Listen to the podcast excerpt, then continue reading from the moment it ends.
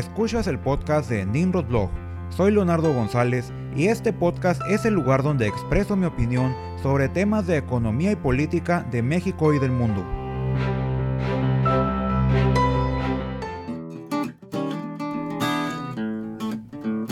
Bienvenidos al episodio 19 del podcast de Nimrod Blog. El día de hoy hablaremos sobre pensiones, debido a la presentación de la iniciativa de reforma presentada por el presidente López Obrador la cual estaremos analizando, así como el problema de pensiones que enfrentará México en el mediano y largo plazo, el contexto que la provocó y finalmente si esta reforma es en verdad la solución definitiva al problema de pensiones que enfrentará nuestro país en un futuro ya muy cercano. Mucho se ha especulado sobre las verdaderas intenciones del presidente López Obrador y los demás miembros de la 4T en cuanto al tema de ahorro para el retiro, al grado en que muchos llegaron a pensar que la verdadera intención era el hacerse del dinero de las afores para financiar los programas sociales del presidente. A lo que hay que aclarar que este temor fue avivado por los mismos medios propagandísticos más radicales de la 4T. Pero toda especulación quedará en el pasado, debido a que el miércoles 22 de julio se presentó el proyecto de reforma al sistema de pensiones, el cual por lo menos en la información presentada no incluye ninguna modificación relativa a la manera en que las afores operan, y mucho menos incluye ningún indicio de nacionalización de los fondos. Para comenzar, Cabe señalar que es muy poca la información que el gobierno federal ha publicado sobre esta iniciativa de reforma al sistema de pensiones, por lo que la única información oficial que se dispone es un comunicado emitido por la Secretaría de Hacienda en el cual da a conocer la iniciativa y presenta un resumen sobre de qué se trata, por lo que esta iniciativa podría contener muchas más modificaciones tanto al sistema de pensiones como a la manera en que éstas operan, que simplemente no se han hecho públicas hasta este momento y saldrán a la luz una vez que la iniciativa del presidente sea presentada en el Congreso. Aunque este escenario es muy poco probable, debido a que la iniciativa presentada cuenta con el respaldo de las cúpulas empresariales como el Consejo Coordinador Empresarial o la Coparmex, quienes asumo no respaldarían la iniciativa sin conocerla en su totalidad. Además que el secretario de Hacienda comentó que lo relativo a la operación de las Afores ya se presentó en otra iniciativa, la cual ya es pública y se encuentra en el Congreso a espera de ser discutida. La iniciativa de reforma de pensiones presentada por la Secretaría de Hacienda modifica el artículo 4 de la Constitución en tres puntos principales. Aumento en las aportaciones para el retiro del 6.5 al 15% en un lapso de 8 años, comenzando el incremento paulatino en 2021. El peso recaerá principalmente en las aportaciones por parte de los patrones, las cuales pasarán del 5.5% al 13.87% del sueldo de cada trabajador, con la intención de que no se incrementen los descuentos a los salarios reales de dichos trabajadores. Disminución del requisito de semanas de cotización para alcanzar el derecho a la pensión, cuyo requisito se reducirá de 1.250 a 750 semanas de cotización. Debido a que la dinámica del mercado laboral real de México provoca que muy pocos trabajadores logren acumular las 1.250 semanas al llegar a su edad de retiro, debido a que la mayoría de los trabajadores mexicanos pasan una gran parte de su vida laboral en la economía informal, en la cual obviamente no cotizan en el seguro social. Incremento de la pensión mínima garantizada la cual será incrementada paulatinamente del actual 80% del salario mínimo a un eventual 220%,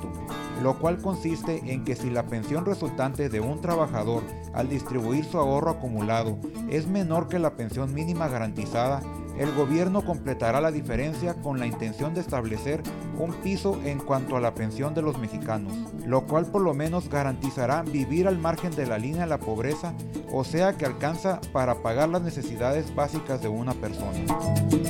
A pesar de lo poco que el gobierno federal ha dado a conocer de esta iniciativa, ya se han filtrado algunos aspectos adicionales como la posibilidad de incluir un enrolamiento automático de ahorro voluntario del 3% de su sueldo a los trabajadores que perciban más de tres salarios mínimos, para de esta manera incrementar el monto en las futuras pensiones de los trabajadores.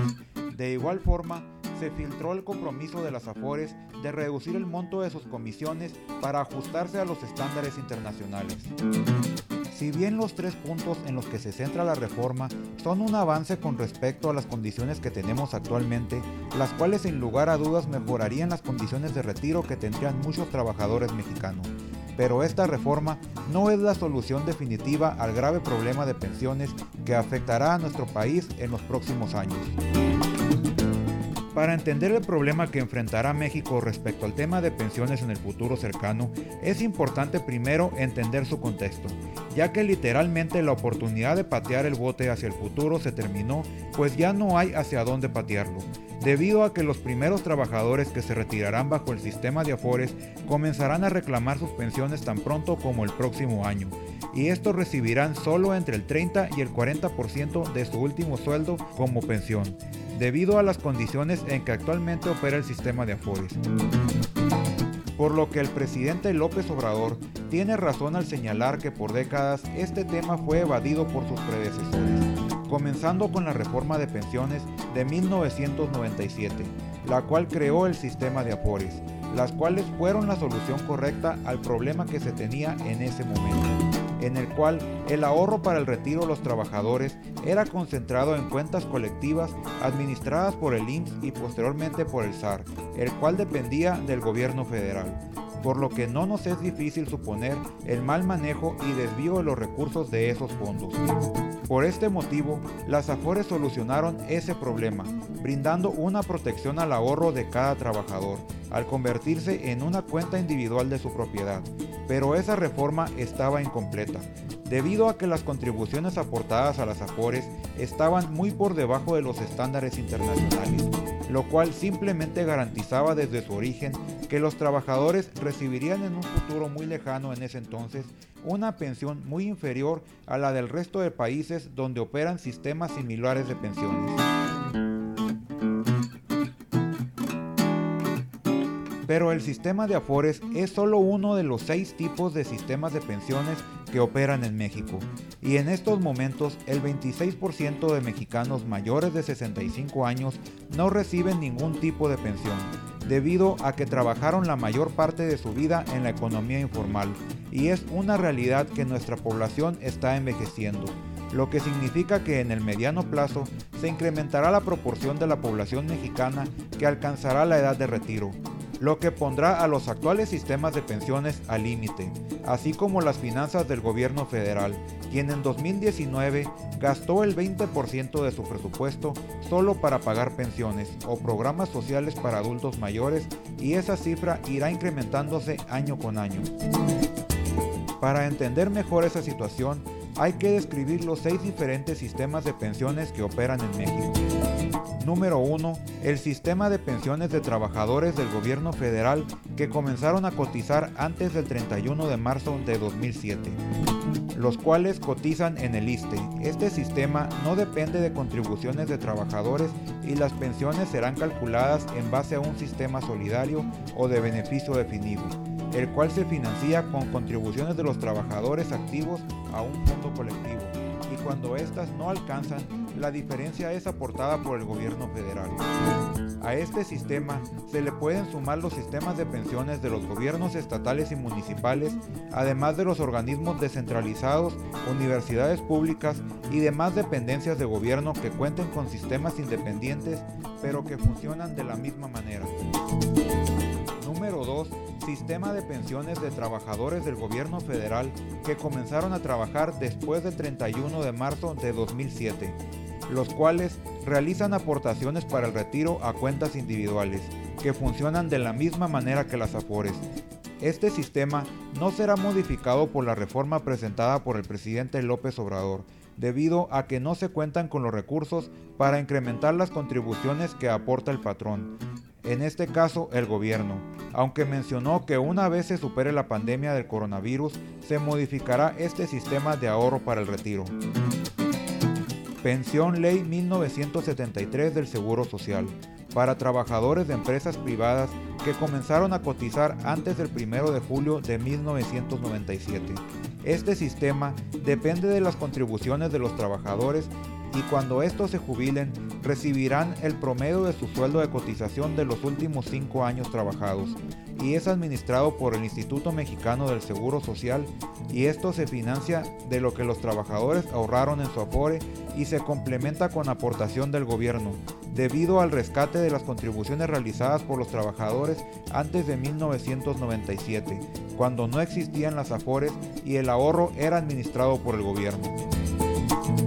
Fondos de ahorro para el retiro. Como su nombre lo indica, es un fondo de ahorro en cuentas individuales propiedad de cada trabajador y administradas por instituciones privadas y reguladas por la CONSAR. Cuando el trabajador se retire, recibirá su fondo ahorrado en forma de pensión hasta donde le alcance. Bajo este sistema se retirarán todos los trabajadores que hayan comenzado a cotizar en el Seguro Social después del 1 de julio de 1997.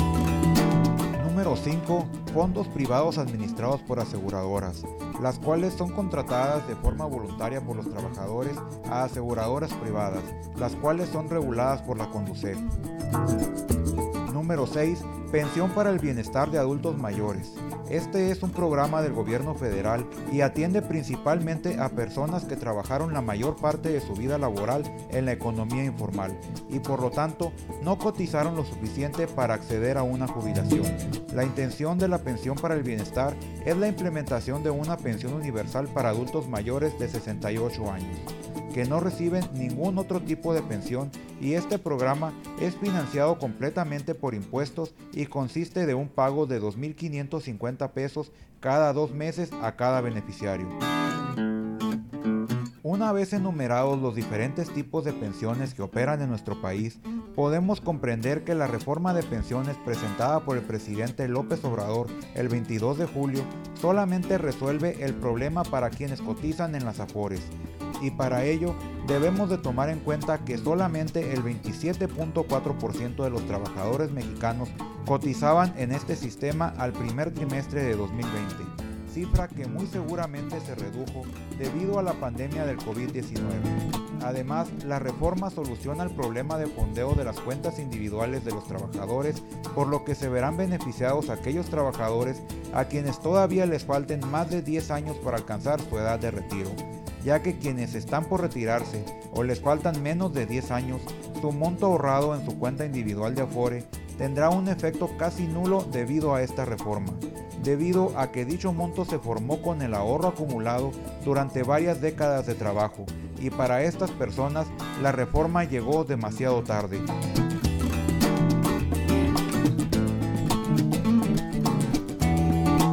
Pero hay que resaltar un punto muy importante. Para aplicar eficientemente la reforma de pensiones se requiere de una reforma fiscal. Debido a que, como lo mencioné anteriormente, la solución llegó demasiado tarde, razón por la cual el gobierno federal se verá obligado a incrementar el monto de la pensión mínima garantizada, para de esta manera asegurarle un ingreso suficiente para sobrevivir a quienes estén por retirarse o les falten menos de 10 años, los cuales tendrán acceso a una pensión suficiente para sobrevivir gracias a la diferencia que el gobierno federal tendrá que pagar para completar la pensión mínima garantizada, la cual saldrá de nuestros impuestos y ahogará el ya exageradamente austero presupuesto del gobierno federal. Y dicha reforma fiscal deberá de atender tres problemas específicos. Número 1. Obtener recursos para financiar la pensión mínima garantizada y la pensión para el bienestar debido a que según estimaciones de 2017, por lo menos el 75% de los trabajadores recibirán pensiones menores a la pensión mínima garantizada cuando se retiren, por lo que el gobierno federal tendrá que cubrir la diferencia, y tomando en cuenta que dicha pensión mínima garantizada se incrementará debido a la reforma, el número de trabajadores a los que se les tendrá que completar la pensión se incrementará, por lo menos en los primeros años, en los cuales se retirarán aquellos trabajadores en que los cambios de la reforma no impactarán significativamente en su ahorro acumulado. Si a esto le sumamos la pensión para el bienestar de adultos mayores, la cual le paga una pensión a todas las personas mayores de 68 años que no reciben ningún otro tipo de pensión y que incrementará gradualmente su base de beneficiarios debido al envejecimiento de nuestra población, por lo que la carga para las finanzas públicas se incrementará. Por estos motivos, una reforma fiscal que le genera al gobierno federal los recursos necesarios solamente para costear la carga presupuestaria referente a pensiones es inminente, al menos que el presidente López Obrador crea que puede reducir aún más el presupuesto en otras áreas de gobierno. Número 2 para contrarrestar que el costo económico de la reforma recae casi completamente en los empresarios ya que una de las ventajas de la iniciativa de reforma de pensiones presentada por la 4T es que incrementa las contribuciones totales al ahorro para el retiro de los trabajadores sin incrementar los descuentos al salario de estos, pero para lograr esto la reforma le carga inequitativamente el peso a los empresarios, pues su parte de la contribución pasará del 5.5% al 13.87% del sueldo de los trabajadores, lo cual eminentemente incrementará los costos laborales de las empresas mexicanas, desincentivando la creación de nuevos empleos e incluso incentivando aún más la informalidad laboral. Para evitar que la reforma de pensiones impacte de forma negativa en el mercado laboral de México, es necesario una reforma fiscal que le simplifique a las empresas la deducibilidad al 100% de las cuotas obrero-patronales de seguridad social, entre las que se encuentran el pago de retiro, cesantía y vejez. De igual manera, las condiciones actuales de nuestra economía y de nuestro mercado laboral requieren urgentemente de la creación de incentivos fiscales a la creación de empleos y a los empleos bien remunerados, para de esta manera contrarrestar los costos ocasionados por la reforma de pensiones al mismo tiempo en que se desincentiva el uso de esquemas de subcontratación o esquemas que dividen los ingresos de los trabajadores y le permite a las empresas registrarlos con salarios más bajos de los reales, lo cual agrava aún más el problema de pensiones que vivirá nuestro país y diluye los efectos de la reforma en el ahorro para el retiro de los trabajadores. Y número 3, integrar la informalidad para integrar más trabajadores a la seguridad social.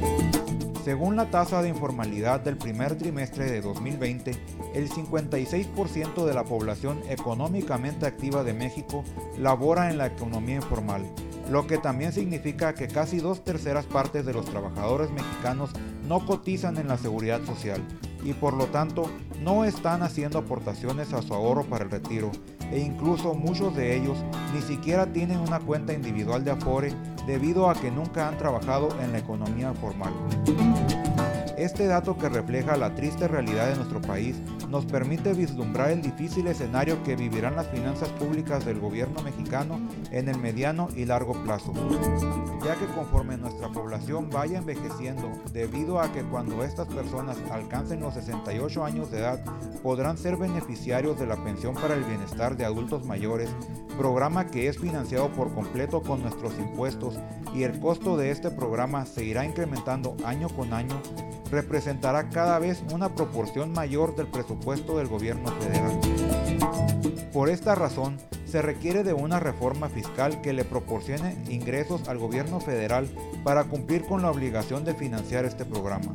además de los tan necesarios nuevos regímenes fiscales que integren a la economía informal en base a sus características particulares de sus actividades o de la región donde operan, para de esta manera integrar a más mexicanos que coticen en la seguridad social. Y aunque muchos de los trabajadores informales que comiencen a cotizar muy seguramente no lograrán acumular un ahorro suficiente para un retiro digno en su cuenta individual de Afore, esto representará un gran alivio para las finanzas públicas de México, ya que el gobierno aportaría solo la diferencia para alcanzar la pensión mínima garantizada en vez de financiar la pensión del bienestar completo. Para atacar este problema, se puede agregar la propuesta que planteé en un podcast anterior, donde hablé de integrar prestaciones de seguridad social en el pago de impuestos a propietarios de pequeñas y medianas empresas, ya que esta propuesta integraría al sistema de pensiones a una parte de la población que hoy es excluida del sistema de Afores, ya que a pesar de ser propietarios de una empresa, los ingresos que éstas les proporcionan les permiten tener un nivel de vida apenas por encima del nivel de vida del trabajador asalariado promedio por lo que para estas personas el contratar ahorros para el retiro con aseguradoras privadas les resulta muy caro y por lo tanto no debe sorprendernos que la mayoría de los pequeños empresarios lleguen a su edad de retiro sin un ahorro suficiente. Además que el acceso a las prestaciones de seguridad social puede ser utilizado como incentivo para que propietarios de empresas informales se acerquen a la formalidad, con la intención de acceder a servicios básicos como salud, vivienda y retiro, y al hacerlo, sus trabajadores adquirirán estas prestaciones también. En conclusión, si bien la reforma de pensiones propuesta por el presidente López Obrador es un paso en la dirección correcta para resolver el problema que las pensiones representan para las finanzas públicas del gobierno y para el nivel de vida de nuestra población en un futuro ya muy cercano, esta reforma solamente soluciona el problema de fondeo de una pensión suficiente para los trabajadores más jóvenes que cotizan en el sistema de Afores y garantiza la de aquellos de mayor edad a expensas de recursos públicos y una mayor carga presupuestaria para el gobierno en los próximos años, además de que no resuelve el problema del resto de sistemas de pensiones que operan en México, por lo que es evidente que se requerirá de nuevas reformas en el corto y mediano plazo, y la mayor parte del fondeo de las AFORES propuesto en la reforma recaerá en los empresarios en su calidad de patrones, por lo que para que esta reforma pueda aplicarse eficientemente se requerirá de una reforma fiscal, lo que en otras palabras significa que estamos muy lejos de cantar victoria en lo que representa el tema de las pensiones y el serio problema que éstas representan para México en el futuro muy cercano. Pero esta reforma por lo menos es una prueba de que el gobierno mexicano está dispuesto a resolver este problema. Ahora nos toca a los ciudadanos exigir que no se siga perdiendo más tiempo para implementar soluciones de fondo en este tema pues el problema que las pensiones representan en nuestro futuro es el resultado de una serie de problemas estructurales que cada gobierno de nuestra historia ha buscado la manera de no abordar, debido al desgaste electoral de los profundos cambios que se requieren.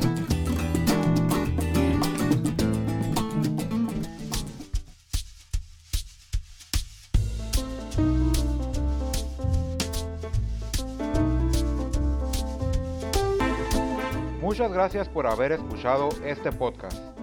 Si no estás de acuerdo con mi opinión o tienes algún comentario al respecto, dejemos que la opinión fluya en la sección de comentarios de nimrodblog.com o en mi Twitter en arroba nimrodblog. Hasta la próxima.